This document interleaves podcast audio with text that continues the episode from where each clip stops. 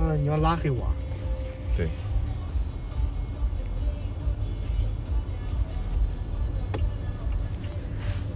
你想吃清淡的是吧？都行。嗯你喝的多吧？你是胃难受还是单纯的饿？可能是单纯的饿了。喝的红酒，喝点啤酒。他们今天都不回家吗？不回。就你一个人回来了？对。他们都留在本地过年，能领不住吧？北京。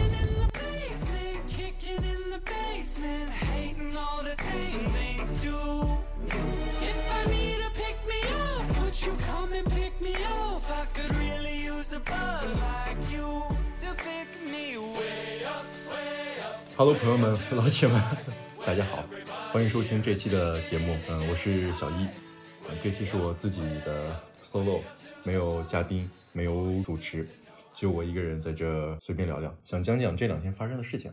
主要是不想让这个节目断更。这两期的开头我好像都没有去介绍我们这个电台的名字，不是因为忘记了，是因为我最近在撺掇着怎么给电台换个名字。因为当时叫禁止交流的时候是我随口起的，结果越念感觉越不对劲儿，你知道吧？嗯，但是又没有什么好的想法，我就想着要不就先这样吧，等后面有好想法或者有新想法之类的，然后统一换了。啊，头两天我忽然发现，忽然发现原来播客上传的时候，每一期可以上传两张图片，一张是电台的整体封面，然后另外一张是某某一期的封面。我在想，因为我本身是做设计嘛，我在想要不要 动手设计一下每一期的封面啊，稍微用点心之类的。录这期节目的时候是六月十六号的凌晨两点四十八分了，就是就在昨天，就在昨天晚上的时候，波波还喊我说：“兄弟，他他找我的跟我说，兄弟，要不咱们录一期节目吧？怎么怎么样，怎么怎么样？”我说：“好啊，太棒了，我等你等了太久了，咱们就一起聊一聊。”找个话题聊一聊，录期节目之类的。结果，结果到了，我看一下几点啊？哦，结果到了九九点五十四分的时候，他跟我说：“兄弟，我今晚不行了，改天吧。”我操！哎，我说行吧。哎，然后现在就变成我一个人在这 solo 了嘛。嗯，说一件最近发生的比较重口味的事情啊。我先总结一下我要说的内容，就是我目睹了一场社会性死亡事件。我不是参与者，我是旁观者的身份。事情是这样的，这两天其实一直在加班，然后就有一天我，哎，是就头两天我坐地铁的最后一班回来，然后已经晚上十一点多了，嗯，应该是最后一班吧。嗯，地铁上空空荡荡的。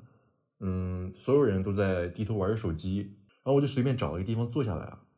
那会儿已经，然后已经我们已经走到了地铁的那个八通线上。我要本身是在传媒大学下车，啊，事情就发生在高碑店站和传媒大学站之间这几分钟的车程里。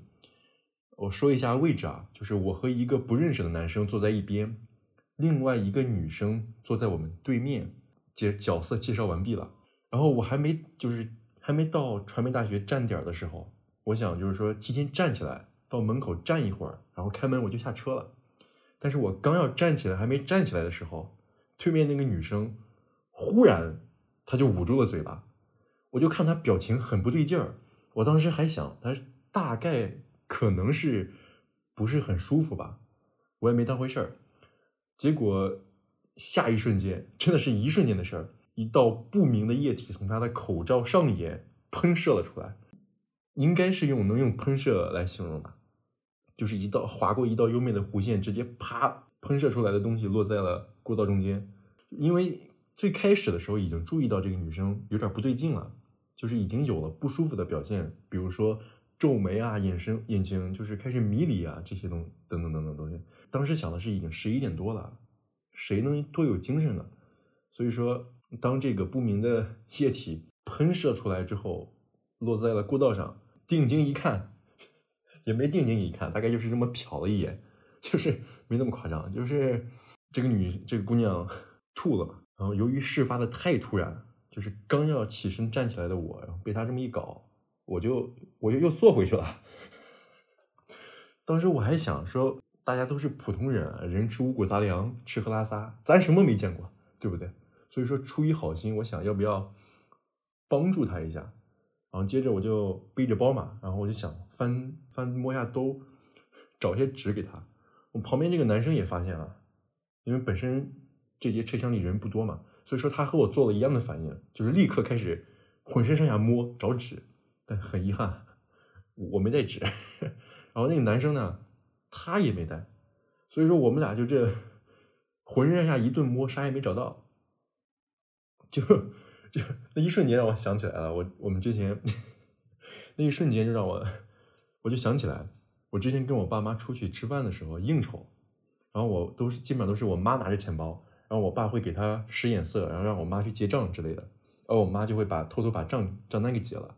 但有时候不巧嘛，就会就是遇到一些人，就是他会跟出来，然后会抢着结账，啊，你就看你就在那里看那个抢着结账的那个人，浑身上下摸自己口袋，一边摸一边说：“哎，我来，我来，我来，这顿我请，这顿我请。”但是你他就是一边说一边摸，你就看他就是手不停的上下翻自己的口袋，但就是掏不出钱包来，演技极其的夸张。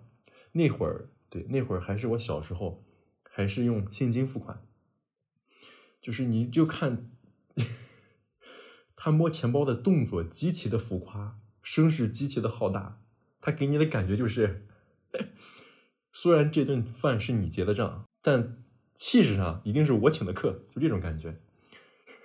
就再聊回来，就是说我和这个男旁边那个男生就，就是和那种抢着买单的那个人一样。浑身上下摸纸，就是那个动作之大，已经引起了这个女生的注意。而那个女生好像也没拿纸，她就只能等着我们，就是好像是在等着我们，可能去帮助他之类的。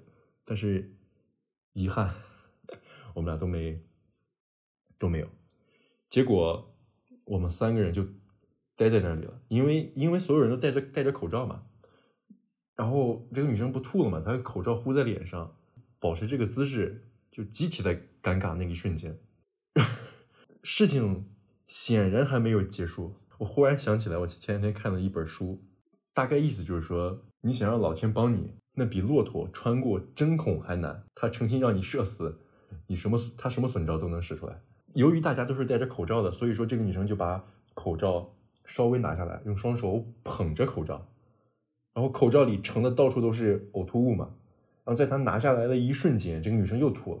她就用手捧着口罩，然后用口罩接着呕吐物，满满一手，就这么 盛的满满的。那一瞬间，你就能看出来这个姑娘内心的纠结。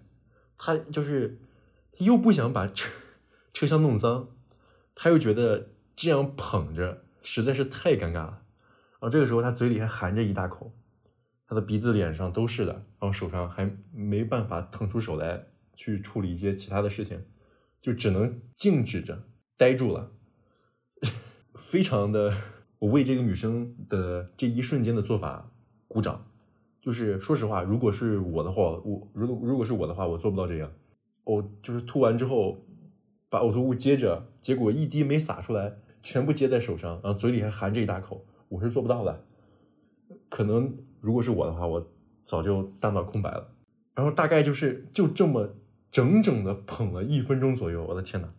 幸亏到站了，这个女生就小心翼翼的站起来，还怕这个呕吐物洒了，这个场面就很诡异啊。他小心翼翼的走出地铁，我还很客气，我还怕先下车就是撞就是挤到他之类的，我就想着是让他先下车。好，就是 这么个事情。这两天就我在地铁上遇到了这么一个，当时觉得很尴尬，但后来想想还挺有意思的。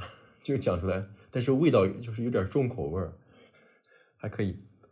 然后就是因为这个事情，我走在路上，就下了地铁的时候，走在路上，我还想到了我刚来北京那会儿发生的一件事了。我刚来北京就是刚参加工作那会儿，中午吃饭的时候不知道吃了什么，反正就是吃坏了肚子。以前也有吃坏肚子的经历，但是我吃坏肚子那次是极其的严重。下午上班的时候已经把我就是拉的虚脱了，我就实在没办法，我请假回家。然后那会儿还是在七九八园区那边，我刚刚走出园园区，身子骨一下子就不行了，完完全全就是软了下来。我就凭借着一口气，连滚带爬挪到 路边的马路牙子上那种。我想先坐在马路牙缓一缓，然后去路对过买药，然后打车回家。当时我是这么计划的，结果坐在马路牙子的那一瞬间，我就晕过去了，真的是，真的是晕过去了。我就那会儿那个姿势是我双手抱头，然后把头埋在腿里，这个姿势，然后就两眼一黑，就什么都不知道了。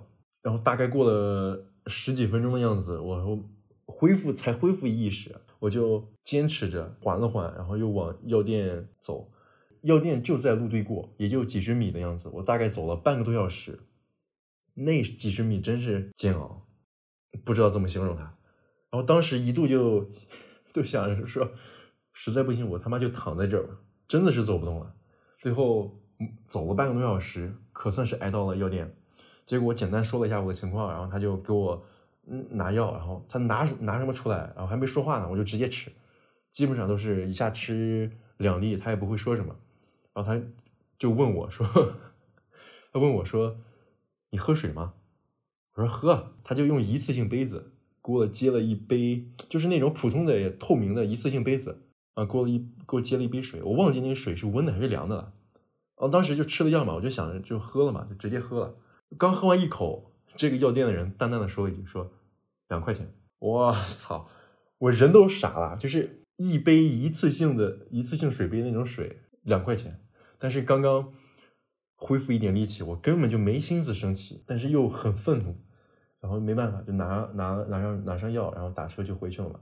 然后在路上的时候，我也是，就是上了车就立刻就睡着了，嗯，再一睁眼就已经。到地方一路上就什么不记得，然后回到家之后又上吐下泻，然后就躺在床上又睡着了，就是然后再一睁眼就是夜里九点了。那会儿屋里的灯还没开，那一瞬间，因为刚去北京嘛，又没有朋友，又什么都没有，不认识什么人，又舍不得去医院。那会儿就是周围一下子就特别安静，特别就静的特别可怕啊，时不时还会就屋外面还会传来。那会儿住在是十二楼，好像是屋外面还会传来汽车的鸣笛的声音，那一刻就我觉得特别害怕，有些怀疑，就是因为刚来北京，甚至怀疑说选择来北京是不是正确的，为什么不在家里好好的待着，巴拉巴拉的，嗯，哦，还有一个事，现在不是已经。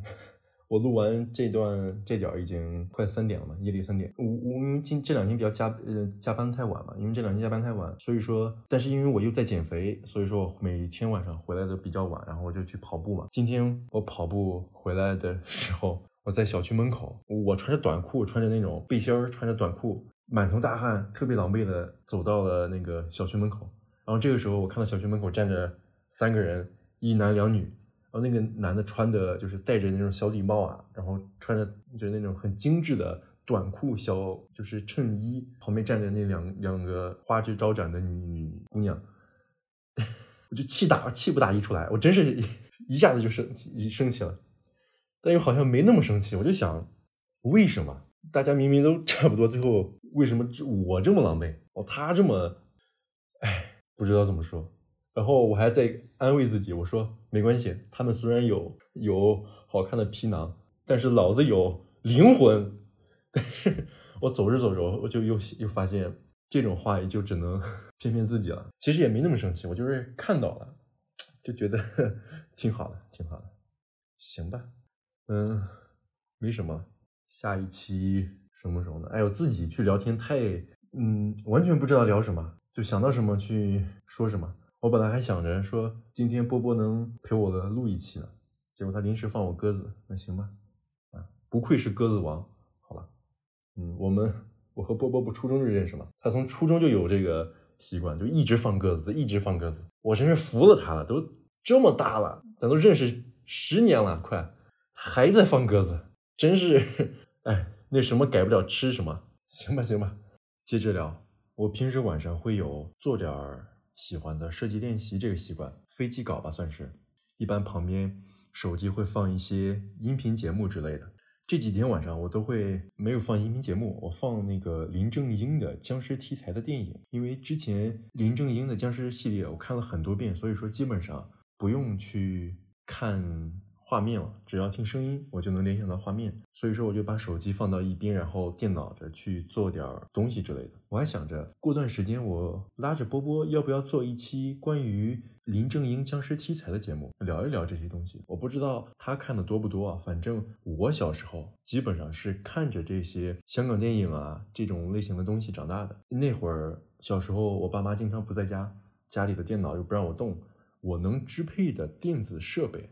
就只有 VCD 了，所以说我会在家里翻箱倒柜的找光盘，其中有几张就是林正英的电影合集，当然也有很多香港的三级电影，不仅仅局限于色情，还有暴力啊、宗教啊之类的。当时完全看不懂，全当个乐呵在看。在我的印象中，现在很多香港的正派演员，在我小时候看的三级电影里都有出现过。我觉得这群三级影星啊，给我留留下了很多美好的回忆，所以说我觉得以后也可以抽空聊一聊这些事情，先预定一期吧。哎，怎么说到这里了？我刚才说到哪了？哦，我刚才说到林正英的英的电影，我现在是放到了《一眉道人》，这是我小时候看的第一部林正英的电影，那会儿真的是被里面那个小僵尸萌死了。太可爱了，那个小僵尸，直到现在也非常喜欢。嗯，还我还喜欢，我还特别喜欢里面那个修女，一个修女叫做简慧珍，哇，太漂亮了！我对她印象特别深，就是因为我小时候我妈经常带我去美容院，我妈在的那个美容在那做美容啥的，然后我就在旁边待着。那会儿美容院里有一个小姐姐，虽然叫她小姐，但我得喊她阿姨，她就长得特别像简慧珍，所以说我当我看到一眉道长、一眉道人。里的这个小修女的时候，我的第一反应是，哎，这个阿姨怎么跑到电视里了？我还特别开心，我还真觉得她去演电影了。里面还有一位必须要提一下的，就是饰演修道院院长的玛利亚。我当时在我小时候，她的那首《友谊之光》真的是太有感染力了，超喜欢她那个嗓音。嗯，行吧，聊的也没啥营养，就是这一个一个的小破事儿串起来。然后节目的最后放一首《友谊之光》，然后结束今天的节目。这首歌也送给波波吧。人生于世上有几个知己，多少友谊能长存？请你珍惜我这个朋友，别再放我鸽子了，好吗？各位再见，我是小一。